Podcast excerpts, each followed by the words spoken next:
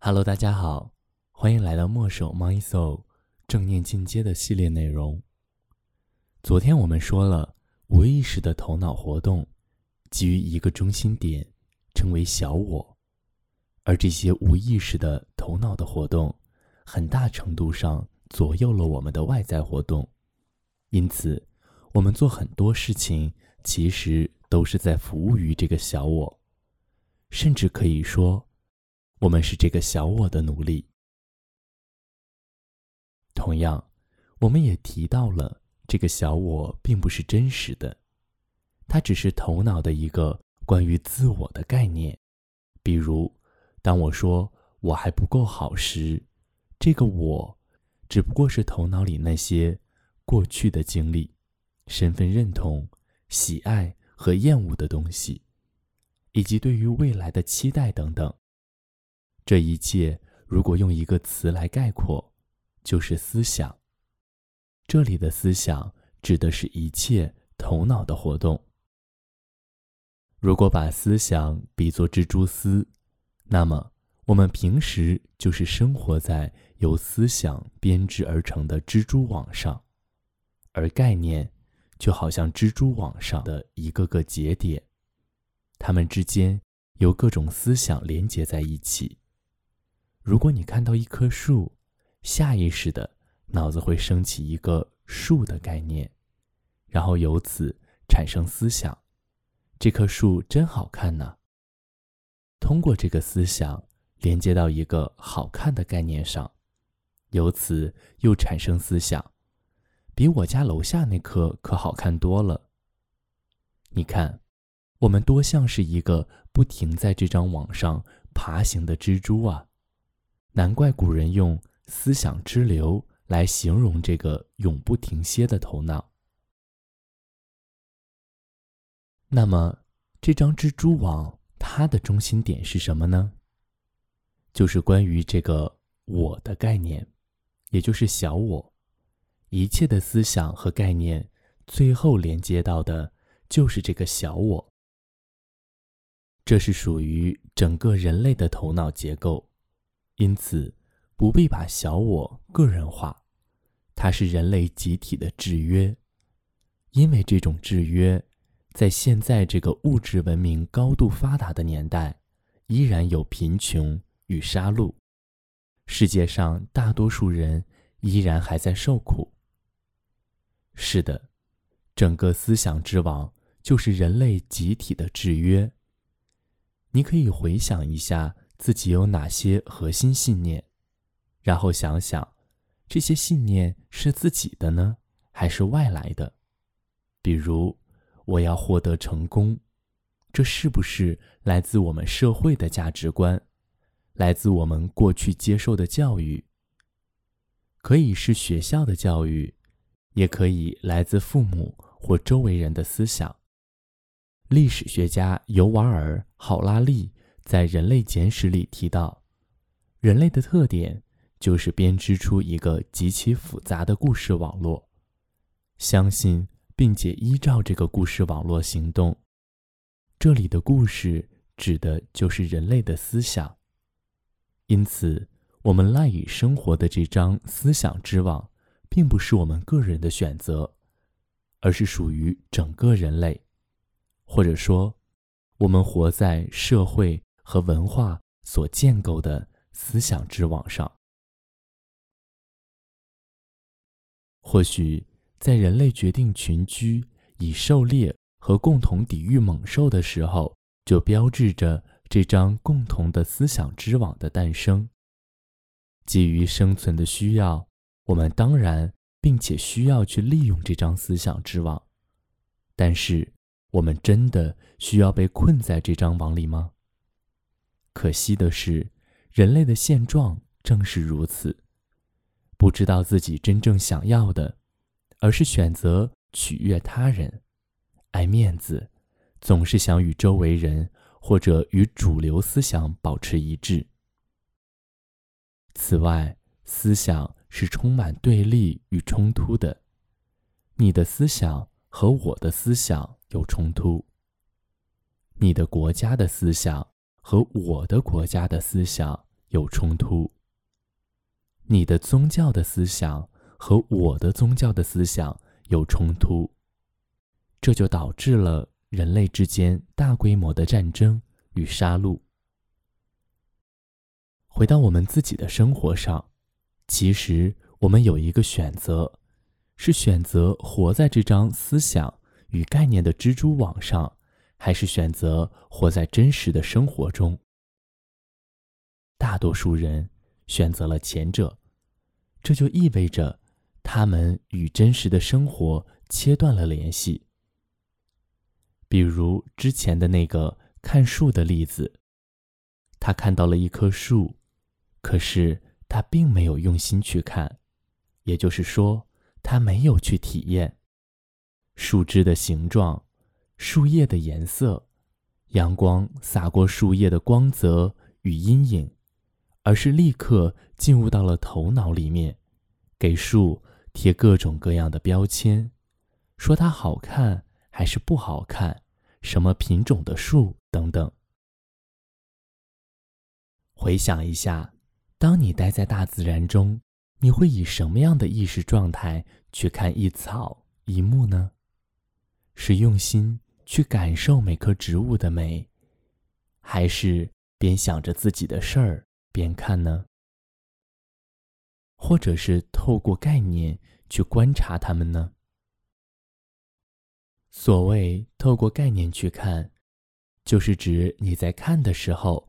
头脑不断的在做各种各样的评论，比如一个植物学家，他的脑子里可能是这样的：这是一棵苹果树，那是棵香蕉树，还有棵树我不认识，回去得查一查。他觉得自己很了解这些树，可是实际上他真的了解的只是这些被称作苹果树或者香蕉树的标签而已。难道只要给一个东西取个名字，就算真正的了解它了吗？而我们的教育，却让很多人陷入到了这个误区里。小孩子在学习语言之前，对一切充满了好奇，看到新鲜的事物会充分的调动五感，去摸一摸，闻一闻。可是长大之后，他们会表现出一副索然无味的样子。说：“老师教过这个东西叫什么？我记得可牢了。”这也是为什么现代人越发越觉得生活无聊，包括小孩子，成天就靠电子产品打发时间，一旦离开了这些东西，就会变得失魂落魄。甚至去了一个风景优美的公园，都会觉得这有什么意思？根本原因就是我们已经深陷在思想之网中，已经忘记了怎么去真实的生活，因此也就丧失了对美的感知。为什么？因为对美的感受并不来自于头脑，反而它会被头脑的活动遮蔽，就像乌云遮蔽阳光那样。想想那个让你感动的瞬间，第一次看到大海，第一次看到日出日落，是不是有那么几秒思想停止了？强烈的感受从思想之后的那个无限的空间升了起来，然后你的头脑才产生“哇，好美”这样的思想。其实，思想只负责解释，而美的感觉本身超越了一切思想。所以在日常生活中，我们需要去创造一段没有思想的间隙，才能让自己不被思想之网完全控制，才能让生活变得有趣，变得充满美感。我们可以。从打开自己的五感做起，无论是在自然风景里，还是在人群中，或者是在家里，都可以有意识的去观察周围的事物。请你不带任何评判、不带任何标签的去观察，用眼睛去看它的颜色和形状，光洒在上面的明暗变化，用耳朵去倾听它的动静，用双手去触摸它，感受它的粗细软硬。不要在脑子里进行这一过程，而是让脑子里的声音止息，让你的意识全然的流向你观察的那个事物。你在这个当下所体验到的感受是最真实的，没有经过任何头脑的加工，因此超越了一切思想和概念。曾有一天，我早上醒来，发现周围的一切都是如此的新鲜。我突然意识到，我的脑子此刻是静止的，没有任何的思想，可是意识却非常清晰，甚至比往常更加清晰。我一瞬间明白了，我并不是我的思想，而是思想背后的那个意识。如果没有意识，那么一切都不存在了，包括思想；而如果没有思想，我还是我，甚至比往常更清醒。因此，笛卡尔著名的“我思故我在”并不正确。我的真实身份并不是一个思考者。而是觉知到了思考正在发生的那个觉知者，而生命真正的奇迹，不是我们的头脑多么的高级，而是我们竟然能够觉知到自己和这个世界。只是因为我们的意识太过于认同思想，才会把自己错误的等同于思考者，等同于头脑。事实上。我们的意识就好像空间一样，无形无相，而一切有形有相的事物却又在它之中升起。思想就是有形有相的存在，它在我们意识的空间中不断升起与落下。当我们太过认同思想时，我们的意识就完全被思想给带走。没有多余的用来体验与感受了。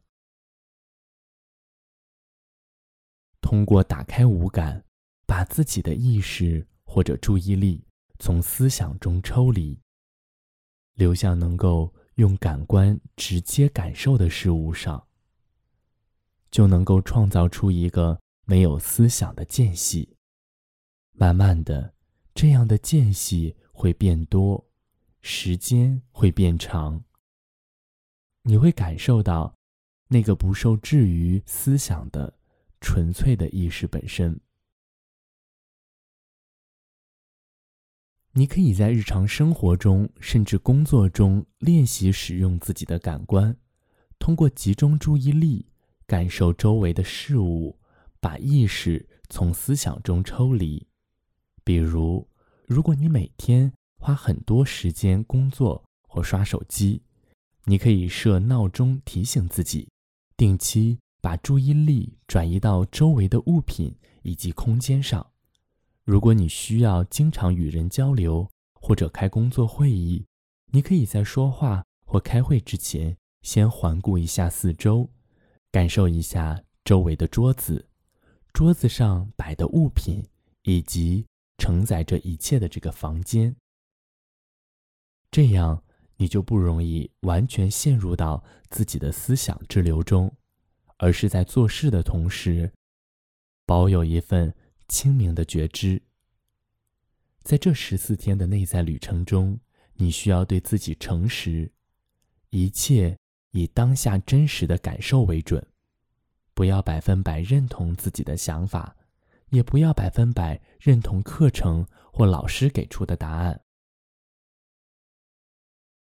请你百分百的信任生命本身，相信自己内心的直觉，因为直觉不同于思想，有一部分并不来自于头脑，而是来自生命，也就是意识本身。